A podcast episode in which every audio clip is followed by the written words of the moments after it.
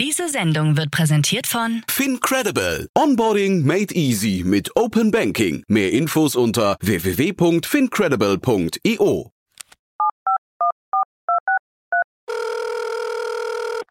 Hey, listen, I need some money. What do you need the money for? I've got a business proposition for you.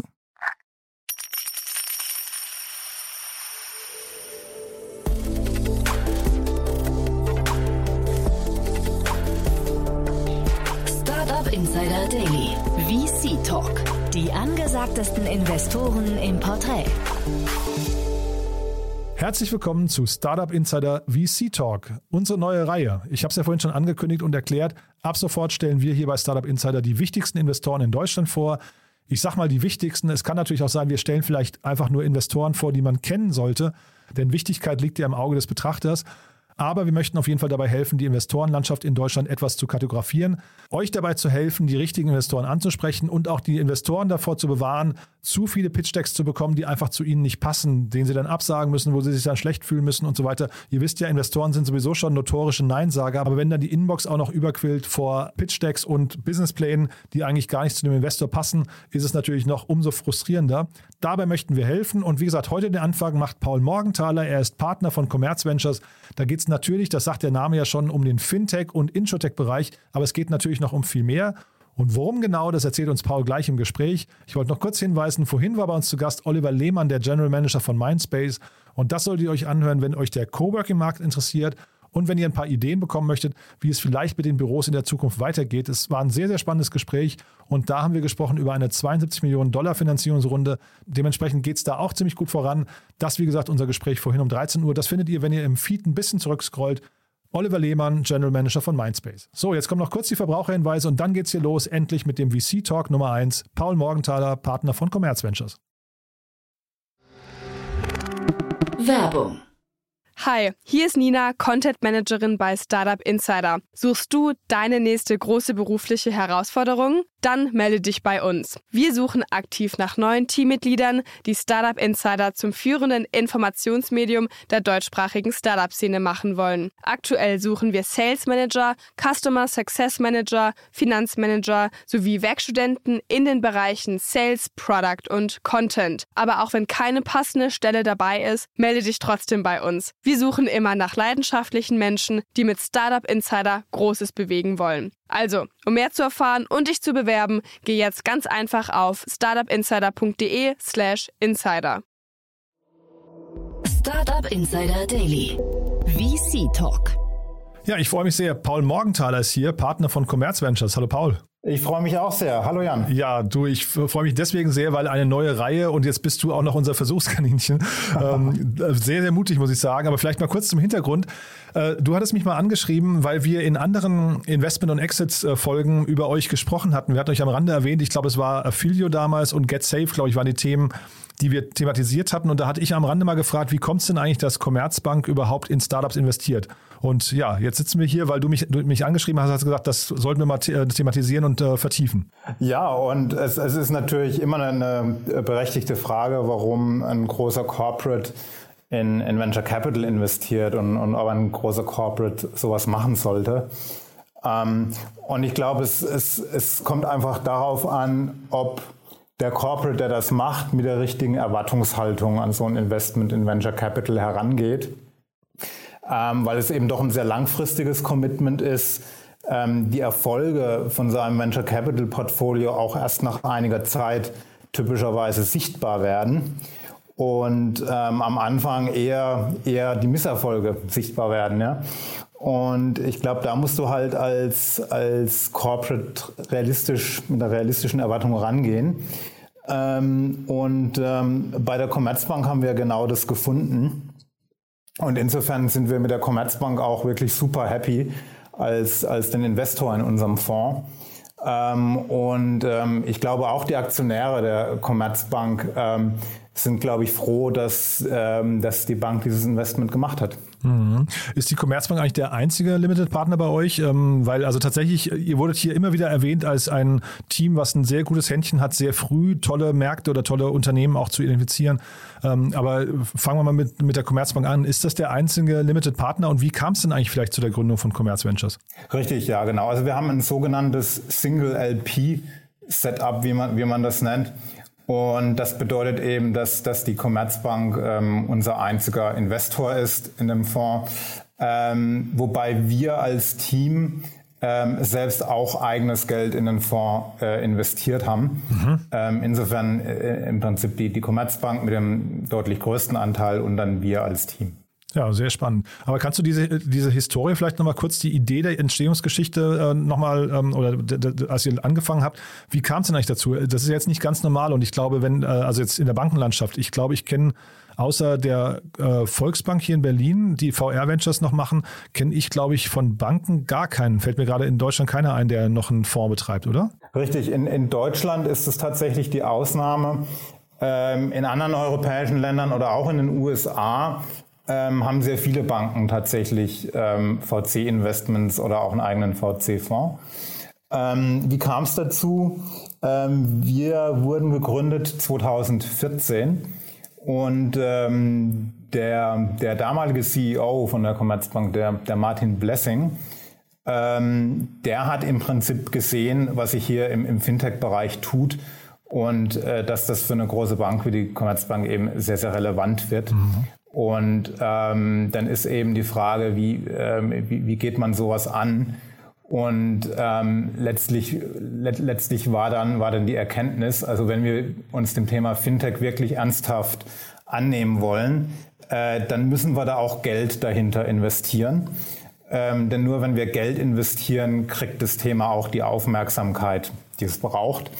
Ähm, das war so ein bisschen der Grundgedanke ähm, zur Gründung von Commerce Ventures. Und ähm, dann hat man für, für den ersten Fonds, der, der Ende 2014 gestartet hat, ähm, hat man mal mit 100 Millionen Euro gestartet.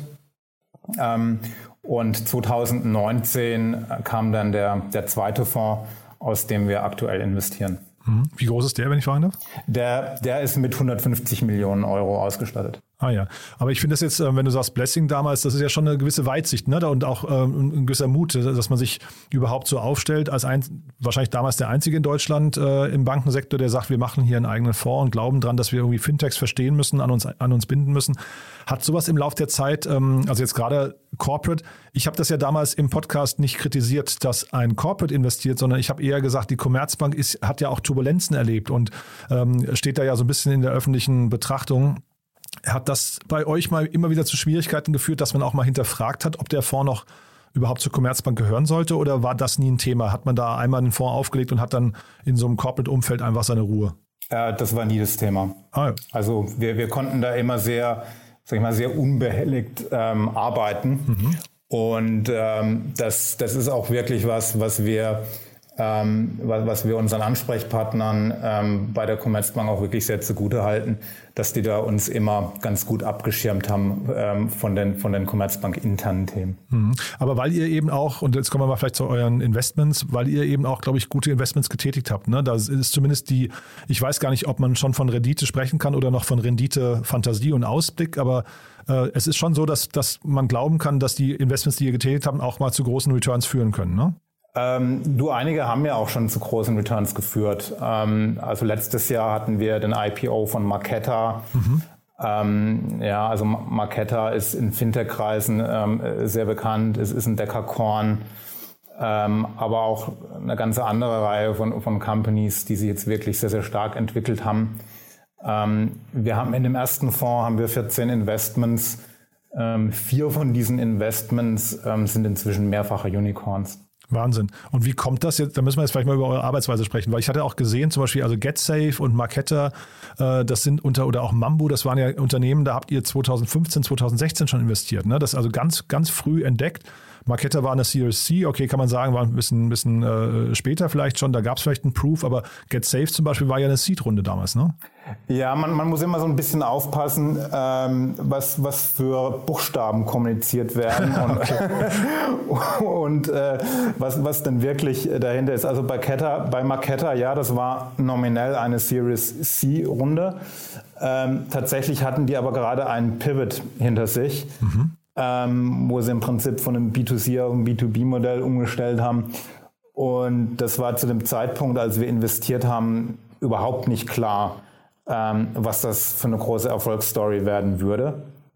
Also ähm, das war vom Risikoprofil, würde ich sagen, war das eher eine Series A. Mhm. Ähm, und, und ähnlich bei GetSafe, das war auch tatsächlich, ähm, wir waren da wirklich ein Investor der, der ersten Stunde. Also wir waren einer der ersten institutionellen Investoren, ähm, die dort dazugekommen sind. Ja, aber erzähl mal, wie ihr euch diesen ganzen Themen nähert. Ne? Jetzt bei dem einen sagst du, das war ein, ein hohes Risikoprofil. Get Safe sagst du, konntet ihr noch nicht genau wissen oder ist ja auch sowieso klar bei einem Startup, man kann noch nicht wissen, ob das mal funktionieren wird in der frühen Phase, aber trotzdem die Frage, wie entscheidet ihr denn, also wie, wie läuft euer Sourcing und euer Entscheidungsprozess? Das ist ja schon sehr spannend, glaube ich, ne?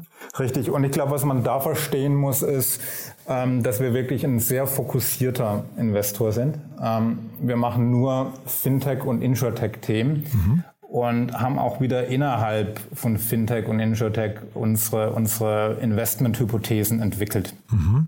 Ähm, und anhand dieser Hypothesen schauen wir eben, ähm, was gibt es für, für Companies, die das machen.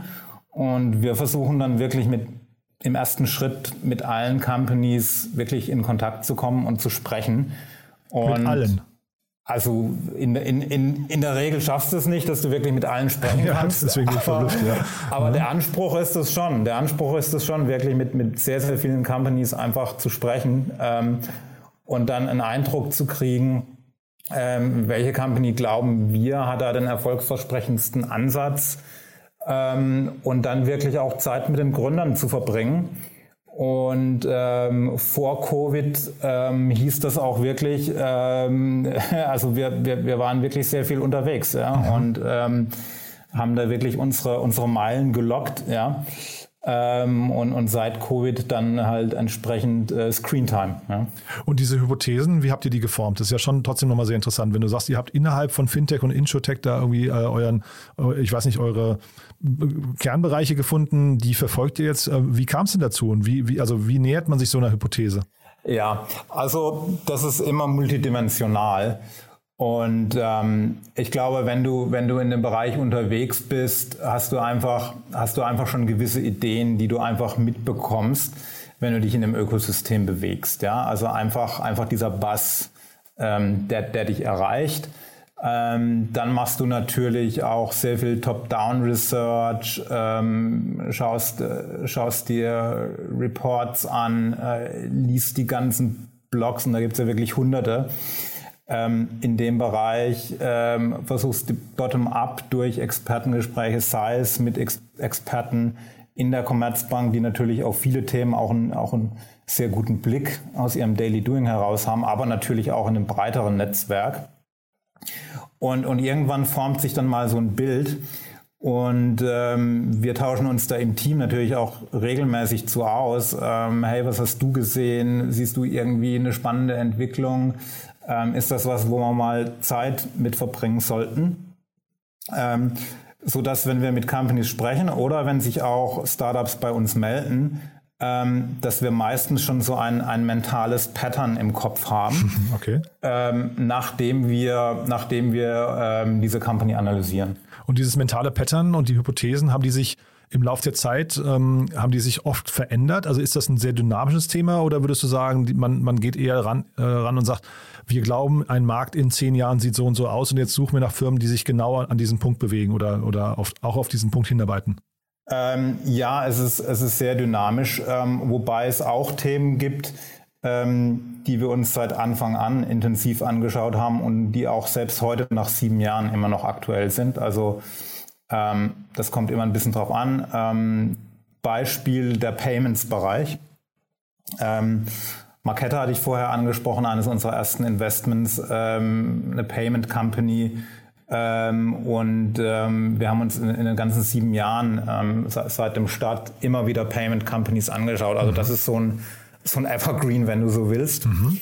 Ähm, ein, ein, neueres Thema, mit dem wir uns aktuell sehr intensiv beschäftigen, ist ähm, Climate Fintech. Mhm. Ähm, das sind Fintech-Startups, die zur Dekarbonisierung der Wirtschaft beitragen, entweder durch ein, durch ein bestimmtes Geschäftsmodell oder, oder auch Technologie. Ist das schon ein gesetzter Terminus? Den kenne ich gar nicht. Also ähm, bezeichnet man die so? Ähm, den Terminus haben wir gesetzt. okay. Und äh, interessanterweise ähm, wird er jetzt vom Markt auch immer stärker aufgegriffen. Aha. Ähm, generell sucht, sucht der Markt ja immer nach, nach Termini. Mhm. Ja. Und ähm, insofern, ich, ich finde Climate Fintech sehr gut, weil das ja. bringt, ein, bringt eigentlich auf den Punkt, was diese Unternehmen machen. Und dieses ganze Thema Krypto und äh, was nicht, NFTs und sowas, hätte ich jetzt fast erwartet, müsste bei euch auch ein Thema sein, was eigentlich total reinpasst in euren Space, weil er ja auch sehr viel mit der Zukunft, diesem ganzen, zum Beispiel auch Payment-Bereich zu tun hat. Ist das, ein, ist das wichtig für euch oder äh, haltet ihr da die Finger von und sagt erstmal abwarten, wie sich das insgesamt bewegt? Nein, absolut, absolut. Also das schauen wir uns auch sehr intensiv an. Ähm, wir haben in dem Bereich noch kein Investment announced, anders als bei Climate Fintech, wo wir, wo wir schon einiges announcen konnten. Aber ähm, du, da sind wir absolut dran an dem Thema. Mhm. Und jetzt höre ich insgesamt raus, ähm, oder lass uns mal kurz noch über euer Team sprechen. Ich, äh, hatte, ich, hatte ich ja vorhin kurz gefragt, wie seid ihr denn insgesamt aufgestellt? Wie viele Personen sind in eurem Team und was haben die für Schwerpunkte? Wie, wie seid ihr da organisiert? Also wir sind ein Team von elf Kolleginnen und Kollegen, ähm, zugegebenermaßen noch mehr Kollegen im Moment. Mhm. Ähm, die meisten von uns sitzen in Frankfurt. Ähm, wir haben aber auch Kollegen in, in München und in Paris. Und ähm, ja, wie, wie bei allen VC-Fonds, du, du hast ein paar Partner, äh, dann hast du Principals und, und Associates. Und ähm, da hat eben jeder, äh, jeder so sein, sein Thema. Und ähm, das, das entsteht ganz organisch in der Regel, weil ähm, jeder, der bei uns ähm, zum Team dazukommt, hat ja, hat ja einen bestimmten Erfahrungshintergrund, den er mitbringt. Äh, und meistens ergeben sich dann die, die Interessensschwerpunkte und dann eben auch die Investments, die man macht, ergeben sich ganz organisch daraus. Ähm, ja, also wir, wir haben Kollegen, die, die im Kapitalmarktbereich ähm, schon sehr viel Erfahrung haben, ähm, wie gesagt, in Payments. Ähm, ich selbst konnte so ein bisschen in dem Insurance- und Insurtech-Umfeld Erfahrung sammeln. Und äh, ja, da, da bringt da jeder so seinen Background mit ein. Und die Nähe zur Commerzbank, äh, spielt die bei euch eine Rolle, zumindest für die Startups? Also äh, ich weiß nicht, fangen Startups an oder möchten die gerne mit euch arbeiten, weil sie sich auch die Commerzbank zum Beispiel als Kunden äh, versprechen? Also ich kenne das zum Beispiel vom Axel Springer Plug-and-Play äh, Accelerator damals. Da hat jedes Startup auch gerne angefangen, weil man versucht hat, mit diesen vielen verschiedenen Marken von Axel Springer dann irgendwie auch in äh, Kontakt zu kommen. Ist das bei euch auch so oder ist das wirklich eine komplett Chinese Wall geschlossene Einheit bei euch? Ähm, also es kommen tatsächlich Startups auf uns zu, ähm, weil sie neben dem Investment auch Interesse haben, mit der Commerzbank zusammenzuarbeiten. Und das ist ja auch völlig legitim. Mhm. Ähm, wir sind da auch immer sehr klar, dass das aber zwei wirklich getrennte Veranstaltungen sind. Und ein Investment von uns ist, ist jetzt bei weitem äh, keine keine, keine Garantie, dass die dann auch mit der Commerzbank zusammenarbeiten können. Das ist, äh, das, das ist dann immer ähm, eine kommerzielle Entscheidung, die die Commerzbank und das betreffende Startup gemeinsam treffen müssen. Mhm. Ähm, also aus diesen Gesprächen halten wir uns raus. Und es gibt ja bei der Commerzbank noch, eine, noch einen zweiten Bereich, der spannend ist, der Mein-Inkubator. Ist das mit, seid ihr mit denen eng verbandelt oder ist das auch nochmal eine separate Einheit? Also es ist eine separate Einheit, ähm, aber natürlich stehen wir im Austausch mit denen. Und der Mein-Inkubator investiert ja einen Ticken früher noch als wir. Mhm. Ähm, und das ist natürlich dann auch immer äh, spannend zu sehen, was, was für Investments die, die Kollegen vom Mein-Inkubator machen. Mhm. Und jetzt hast du gesagt, wenn wir vielleicht nochmal über die Geschäftsmodelle äh, sprechen, die euch begeistern. Du hast jetzt gesagt, Payment war ein großes Thema. Also generell Fintech, Insurtech ist der Hauptspace. Hast gesagt, das geht jetzt ein bisschen auch Richtung Climate Fintech, äh, so hast du es genannt. Krypto guckt ihr euch an, aber was gibt es noch für Themen? Äh, GetSafe ist ja, wie gesagt, so ein klassisches Insurtech. Äh, was gibt es noch für Themen bei euch in eurem Portfolio, die man da vielleicht ein bisschen herausstechen, weil sie nicht ganz in diese gerade genannten Segmente passen? Hm. Also Insurtech hast du angesprochen und da haben wir tatsächlich sehr viel gemacht. Ähm, GetSafe ist jetzt in, Deutschland ein sehr bekanntes Investment, aber wir haben zum Beispiel auch in UK in einige Insurtechs investiert. Ähm, mit Board by Many ist, ist da zum Beispiel auch ein sehr bekannter. Mhm. Name dabei, äh, auch, auch in Schweden, ähm, in, in Hedwig, ein, ein, sehr starkes Insurtech. Also da haben wir, da haben wir wirklich viel gemacht. Ähm, ja, ein, ein, anderes Thema ist natürlich alles rund, rund um Banking-Infrastruktur. Ähm, und da kriegen wir natürlich auch spannende Einblicke zu, ähm, was dann auch schon sehr früh zu unserem Investment in Mambu geführt hat. Ähm, Mambu ist ja, ist, ist ja in Berlin ganz bekannt auch.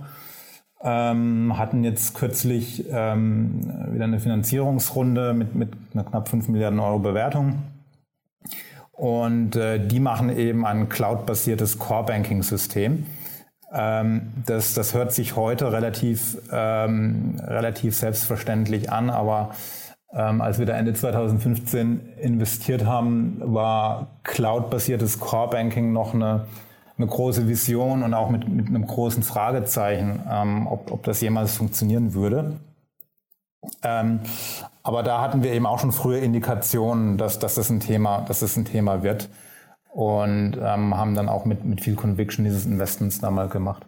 Ich hatte auch Frogster gesehen, heißen die, glaube ich. Ne? Das ist, glaube ich, so ein Protection Service, wenn ich es richtig weiß. Ne? Ähm, da habe ich mich auch gefragt, wie die bei euch reinpassen. Ähm, ja, das passt insofern sehr gut rein, als die auch letztlich Payments absichern. Ähm, und ähm, ja, durch ihre äh, Fraud Detection basierend auf ähm, künstlicher Intelligenz. Und ähm, das, das passt sehr gut. Mhm. Und jetzt nochmal vielleicht kurz zu Insurtech und Fintech. Warum sind denn diese beiden Märkte eigentlich so eng verbandelt aus deiner Sicht? Also, weil es sind ja erstmal grundsätzlich, ne, also Versicherungen sind ja keine Banken und Banken keine Versicherungen, aber warum passen jetzt diese beiden Märkte so gut zusammen? Ähm, es gibt sehr viele Parallelen. Ähm, zum einen, ähm, wie Distribution funktioniert, äh, wie Regulierung funktioniert, ähm, die ganzen Marktprozesse, Marktstrukturen. Da kann man viel, ähm, wenn man, wenn man Fintech-Investor ist, ähm, kann man da sehr viel auch mitnehmen, ähm, um dann auch wirklich Insurtechs Insurtech-Investments zu machen und zu verstehen, wie dieser Markt funktioniert. Ähm, und ähm, insofern ähm, finden wir, passt das sehr, sehr gut zusammen. Mhm. Und ihr macht relativ viele Follow-on-Runden, habe ich auch gesehen. Ne? Das heißt also jetzt Get Safe zum Beispiel, wart ihr bei mehreren Runden danach noch dabei, habe ich aber auch bei, bei Crunchbase bei vielen anderen Runden gesehen. Äh, das heißt, das gibt euer Fonds auch her, dass ihr dann relativ weit mitgeht, ja? Ähm, absolut. Also das ist, das ist auch so vorgesehen, ähm, dass wir wirklich einen, den größeren Teil von unserem Fonds ähm, reservieren wirklich für Folgeinvestments in, in späteren Runden. Ähm, und ähm, das, ähm, das ist ja auch wirklich sinnvoll, weil wenn du siehst, ein, ein Unternehmen in deinem Portfolio ähm, entwickelt sich sehr stark, ähm, dann willst du da natürlich auch, willst du da natürlich auch dabei bleiben. Lass uns mal vielleicht nochmal über den Auswahlprozess sprechen, weil ich finde das ja total spannend. Jetzt bekommt ihr wahrscheinlich relativ viele Inbounds. Fintech ist ja eh ein Markt, der oder auch Insurtech sind zwei Märkte, da passiert sehr viel. Kannst du uns mal so ein bisschen durchführen durch euren Entscheidungsprozess? Also und, und vielleicht auch mal, was begeistert dich bei Gründern, was begeistert dich bei Geschäftsmodellen? Also wann beginnt bei euch so die Magie, wo ihr sagt, boah, da wollen wir unbedingt rein? Ja, also über das Thema könnten wir einen eigenen Podcast machen. ja, cool. ähm, aber grob gesagt gibt es immer zwei Faktoren, die uns überzeugen müssen. Ähm, zum einen müssen wir sehen, dass mit dem Produkt ein echtes Problem gelöst wird. Und zwar deutlich besser, als das von bestehenden Produkten gemacht wird. Ähm, außerdem muss es eine ausreichend große Zahl von potenziellen Kunden geben, die für diese Problemlösung eine Zahlungsbereitschaft haben. Ähm, das ist so das, das, das erste Thema, wo man einfach überzeugt sein muss. Ja. Äh, und dann, und das hast du angesprochen, ein weiterer ganz zentraler Punkt ist das Gründerteam. Und so die, die overriding Question, wenn du so willst, äh, ist, trauen wir dem Gründerteam zu, eine wirklich große Company zu bauen, die auch die auch irgendwann mal ein IPO machen kann oder einen großen Exit, trauen wir das denen zu, ähm, das bis zum, bis zum bitteren Ende ähm, wirklich zu treiben. Mhm. Und äh, da gibt es dann natürlich, ähm, also da gibt es natürlich auch viele Frameworks und, und, äh, jeder Fonds hat auch so sein eigenes Framework, wie er Gründerteams beurteilt und wie, wie er versucht zu verstehen, was für ein Potenzial das Gründerteam hat. Ähm, was ich, was ich sehen will, ist, ähm, dass diese Gründer, dass das, dass das richtige Menschenfischer sind. Ja, dass, dass das Leute sind, die sich so an die, an die Spitze einer Bewegung setzen können ähm, und da Leute wirklich mitreißen. Weil das, das ist eigentlich, wenn du mich fragst, was ist der Kernjob von, von einem Gründer, er, er muss die Leute mitreißen können. Er muss neue Mitarbeiter finden. Er, er muss die besten Mitarbeiter an, an sein Team binden. Ähm, er muss Kunden überzeugen. Er muss Investoren überzeugen. Ja? Also das ist ähm, ja dieses, dieses Gründerdasein. Ähm, das ist einfach dermaßen getrieben von wie kannst du Menschen motivieren, überzeugen, mitziehen. Ähm, und das möchte ich sehen. Hm. Und gibt es da auch irgendwie so No-Gos, wo du sagst, okay, jetzt äh, passen zwar viele von den Faktoren, aber jetzt hier ist irgendwas passiert oder hier ist uns irgendwas aufgefallen, da drückt irgendwas, äh, Bauchgefühl sagt, äh, das stimmt nicht oder vielleicht auch ein, ein, ein eindeutiger Fakt, der, der, der quasi äh, sich offenbart. Gibt es da Dinge, wo du sagst, äh, das passt auf keinen Fall? Ähm, also Integrität ist, ist ein ganz klares, ähm, also da gibt's da gibt's keine Grauzonen. Ja.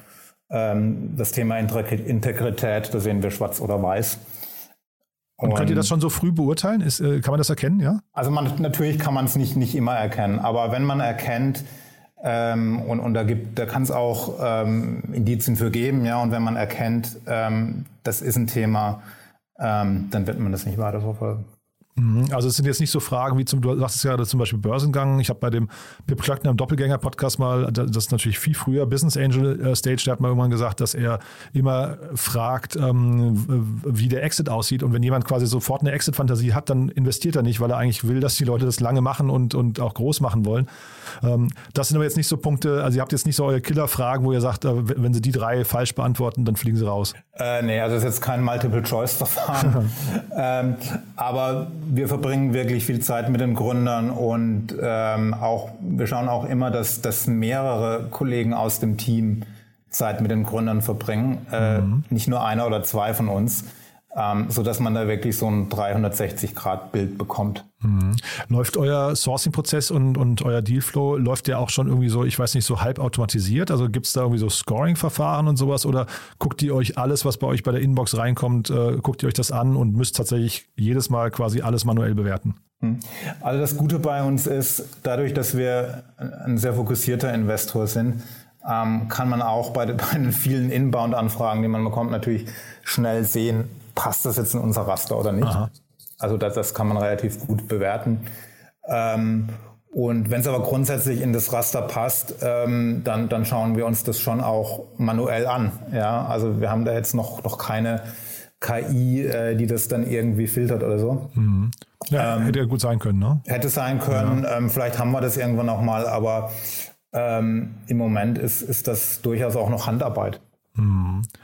Und ähm, vielleicht, du hast gerade gesagt, ihr seid nah dran oder ihr versucht Zeit mit den Gründern zu verbringen. Wie, also das war jetzt die Anfangsphase quasi noch vor, der, vor dem äh, Kriterium oder vor der Entscheidung. Aber wie sieht es denn dann später aus? Wie nah seid ihr denn dann dran im Laufe der Zeit? Nehmen wir jetzt vielleicht mal GetSafe, weil ihr da schon so lange investiert seid. Wie, wie eng steht ihr mit dem äh, Christian im Austausch? Ähm, äußerst eng. Also wir versuchen mit allen Gründern wirklich sehr, sehr eng ähm, im Austausch zu sein. Ähm, und äh, meistens ist das auch äh, ist, ist das auch relativ informell, ja, dass, mhm. dass man sich dass man sich gegenseitig eine WhatsApp schreibt ähm, oder auch mal spontan anruft. Ähm, und, und, so soll es auch sein, ja. Also mhm.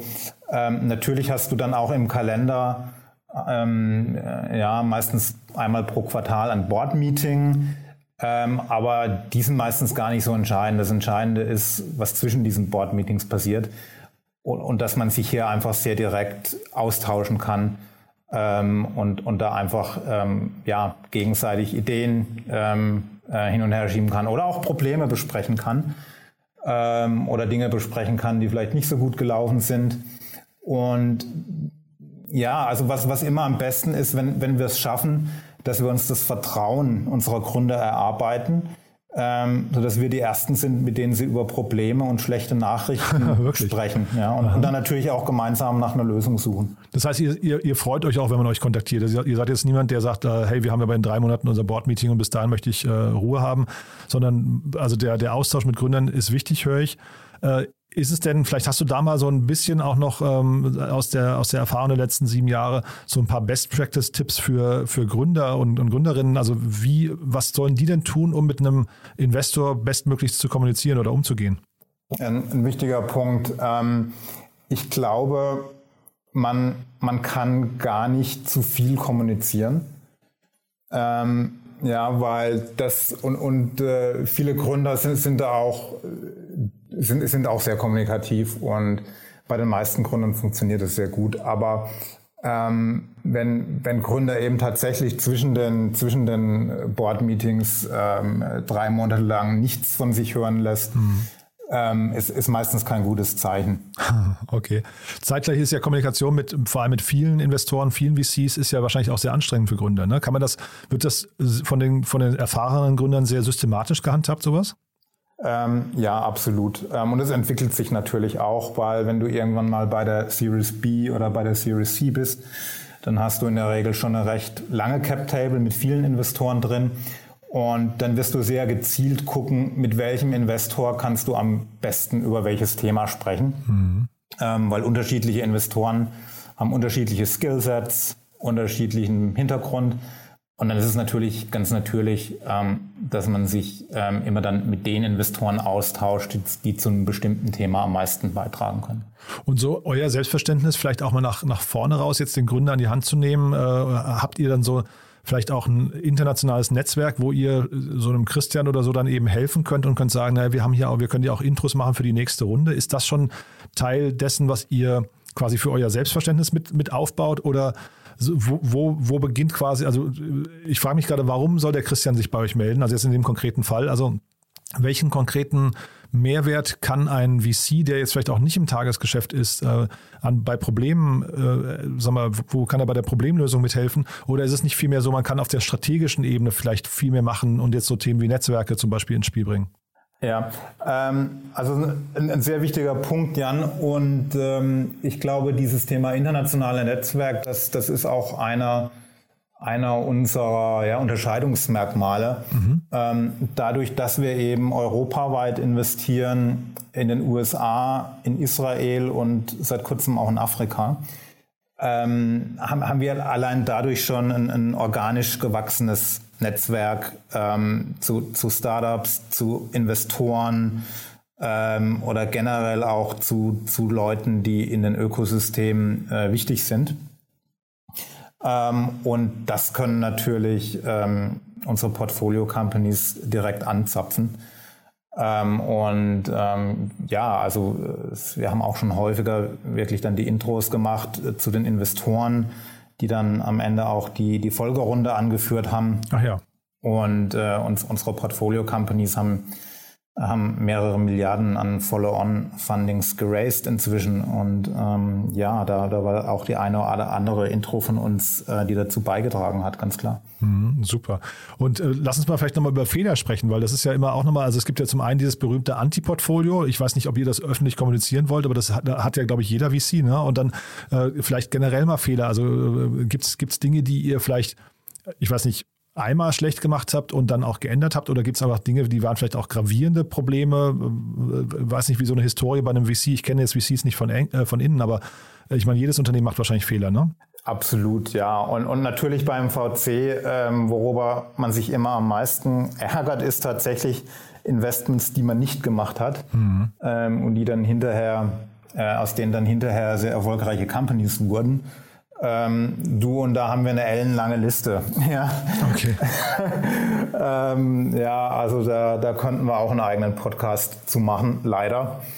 Ähm, aber es hängt natürlich auch damit zusammen, dass der ganze Fintech- und Insurtech-Bereich in den letzten Jahren sich einfach sehr stark entwickelt hat und da wirklich äh, sehr, sehr, sehr, sehr gute Companies einfach entstanden sind.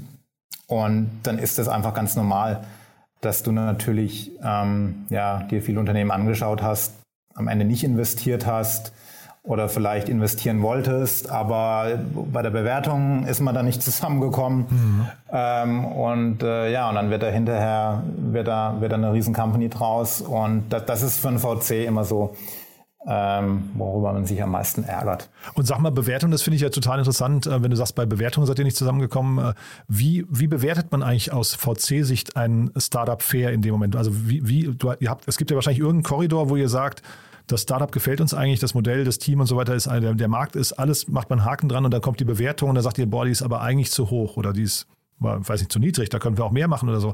Also wie, wie tastet man sich an die faire Bewertung ran? Ja, ähm, also die, die Bewertung ist, ist auch immer relativ zu dem Zeitpunkt, ähm, weil wir haben ja in, in den letzten Jahren gesehen, wie sich der Markt entwickelt hat und die Bewertungen sind einfach jedes Jahr gestiegen.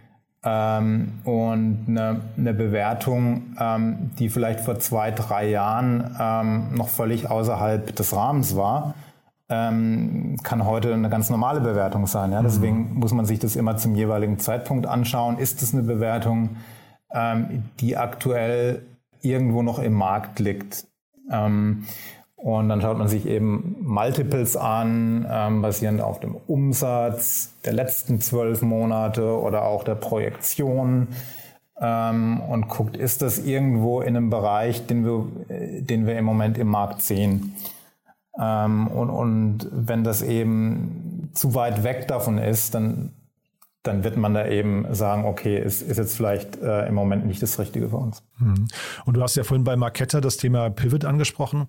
Vielleicht da nochmal so dein, dein Blick darauf. Ähm, also A, also wann sollte ein Unternehmen anfangen, darüber nachzudenken, Pivot zu machen? B, warum investiert ihr in ein Unternehmen, das quasi gerade einen Pivot gemacht hat? Und ich habe dabei irgendwie auch so ein bisschen gedacht, es gibt ja äh, also dieses berühmte Beispiel mit Wirecard, die ja irgendwie aus dem Porno- und, und Wettbusiness kommen und dann plötzlich angefangen haben, sich als Fintech äh, dann irgendwie darzustellen. Äh, gibt, also würde so eine, also jetzt Wirecard ist natürlich jetzt haben, ist, ist stigmatisiert und äh, kennen wir jetzt alle, aber würde so jemand, der quasi so eine Vergangenheit hat, trotzdem bei euch unterkommen können? Mm. Ja, also ich, ich fange mal mit dem ersten Punkt an mhm. zu den Pivots. Ähm, jedes, jedes Unternehmen und, und auch die erfolgreichsten Unternehmen haben alle mal eine Phase, in denen es nicht so gut läuft. Mhm. Ähm, und ähm, dann muss man eben gucken, okay, äh, was sind die Ursachen? Ist es lediglich, dass einfach ein bestimmter Kunde länger braucht ähm, als gedacht, äh, äh, um, um ihn onzuboarden? Ähm, oder haben wir generell keine, keine gute Pipeline? Also sprich, wir haben, wir haben eigentlich gar keinen Product Market Fit. Ähm, und wenn du halt siehst, ähm, das sind wirklich tiefer liegende Ursachen, dass irgendwie unser Produkt nicht, nicht wirklich das ist, was, was der Markt haben will, ähm, ich glaube dann, das ist der Zeitpunkt, zu dem du siehst, okay, du, du musst einen Pivot einleiten. Ähm, aber in, in der, also Pivots, zumindest in meiner Erfahrung, sind nicht so häufig. Ähm, in, in der Regel ist es einfach, du hast, du hast einfach mal ein, ein schwächeres Quartal gehabt, ähm, weil einfach verschiedene Sachen zusammengekommen sind und das nächste Quartal sieht dann schon wieder ganz anders aus.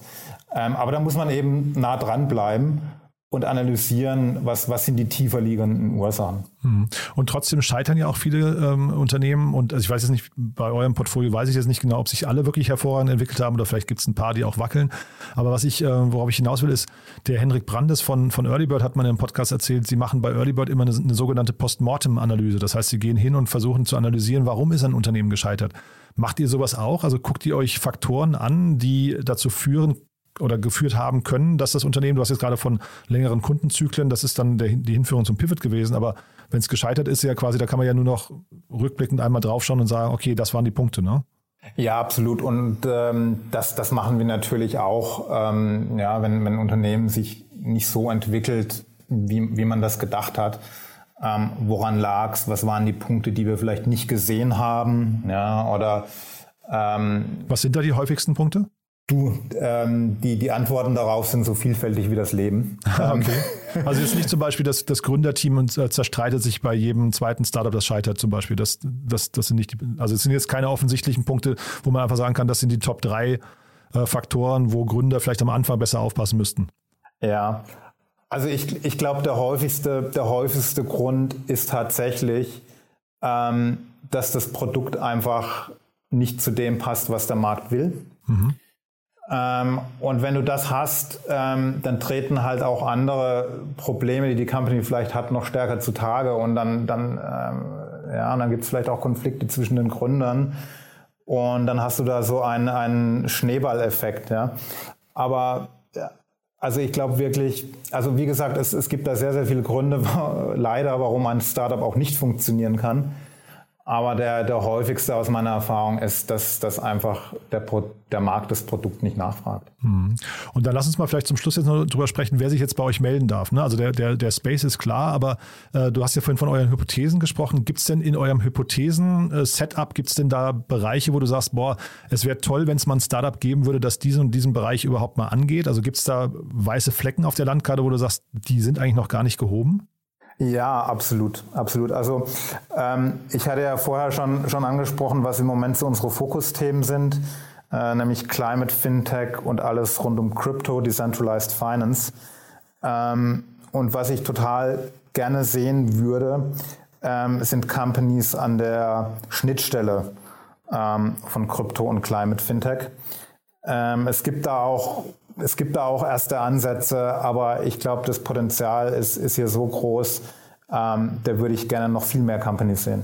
Cool. Und die können sich proaktiv bei euch melden natürlich. Ähm, ich würde mich total freuen Aha. und wir suchen aber auch ähm, aktiv, äh, wir halten da auch aktiv Ausschau nach. Und äh, sag mal vielleicht ganz kurz nochmal dein Tipp an gute Gründerteams, wenn du jetzt, wenn du jetzt selbst ein Unternehmen gründen würdest, was wären denn so die Skills, die du oder vielleicht die eine Fähigkeit, die du total in den Mittelpunkt stellen würdest, würdest du sagen, die muss man als Gründer absolut irgendwie bis zum FF beherrschen?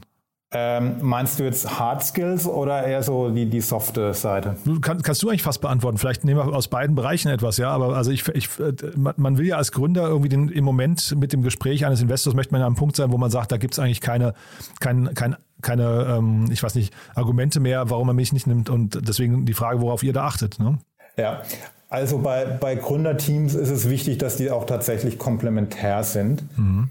Ähm, ja, weil, weil wenn du halt Teams hast, ähm, wo dann jeder irgendwie genau den gleichen Background und das gleiche Skillset hat, ähm, das bringt dann nicht so viel. Ähm, also du, du brauchst, ähm, und, und das, das war ja auch schon der, der Punkt vorher, ähm, du brauchst einfach so dieses ähm, dieses Menschenfischer-Gen. Mhm. Ähm, aber darüber hinaus ist es natürlich auch, auch, auch sehr wichtig, dass du für, für das Produkt, das du stehst, ähm, dass, du, dass du da auch die, den, den nötigen fachlichen Background mitbringst. Ähm, dann brauchst du jemanden im Team, ähm, der Sales versteht, ähm, der im Consumer-Bereich der, der Marketing sehr gut versteht, ähm, dann brauchst du auch unterschiedliche Charaktere.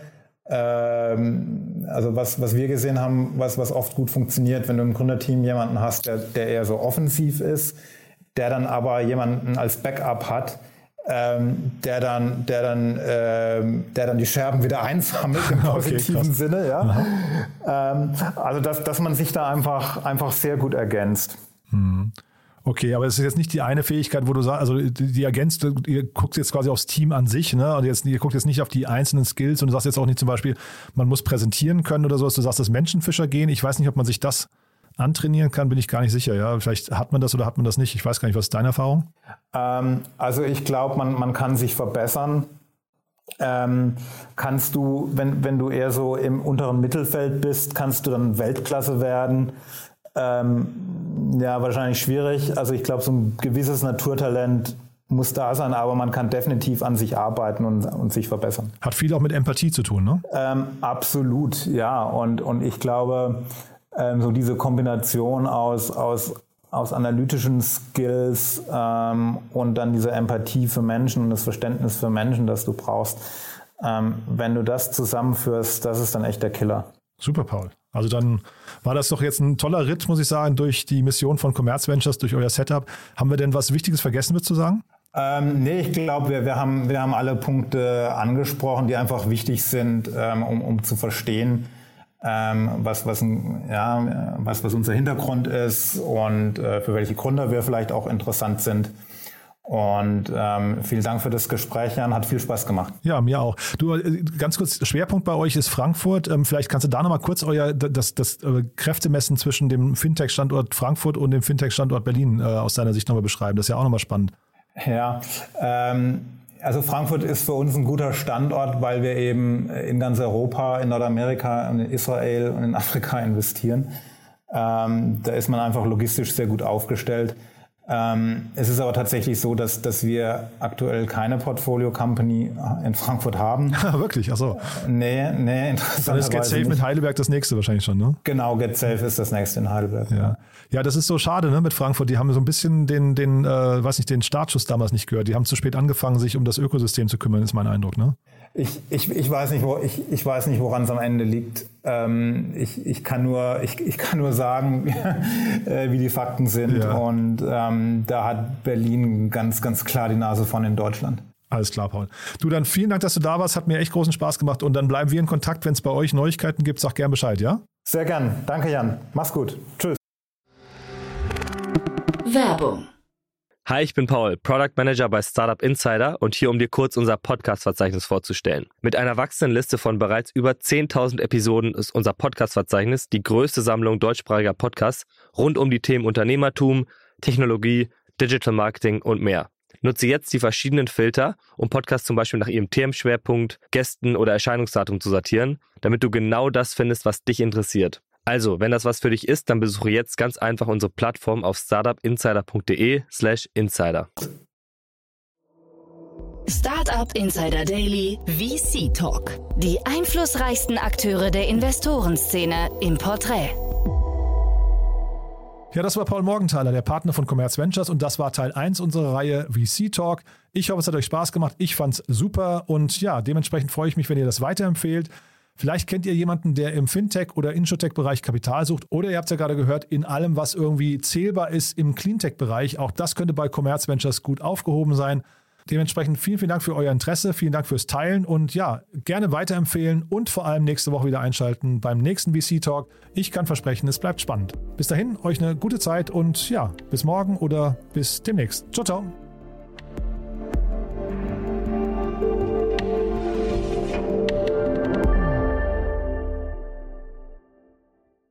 Diese Sendung wurde präsentiert von Fincredible. Onboarding made easy mit Open Banking. Mehr Infos unter www.fincredible.io.